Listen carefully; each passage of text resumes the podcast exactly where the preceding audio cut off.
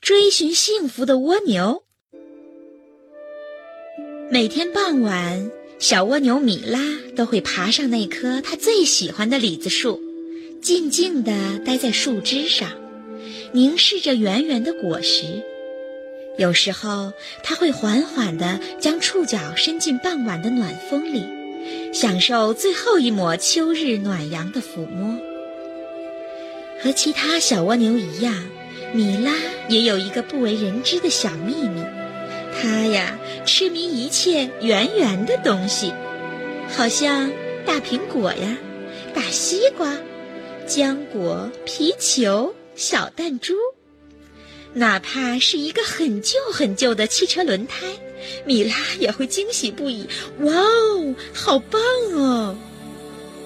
沿着轮胎的纹路一圈一圈爬行的时候，他会激动的小心脏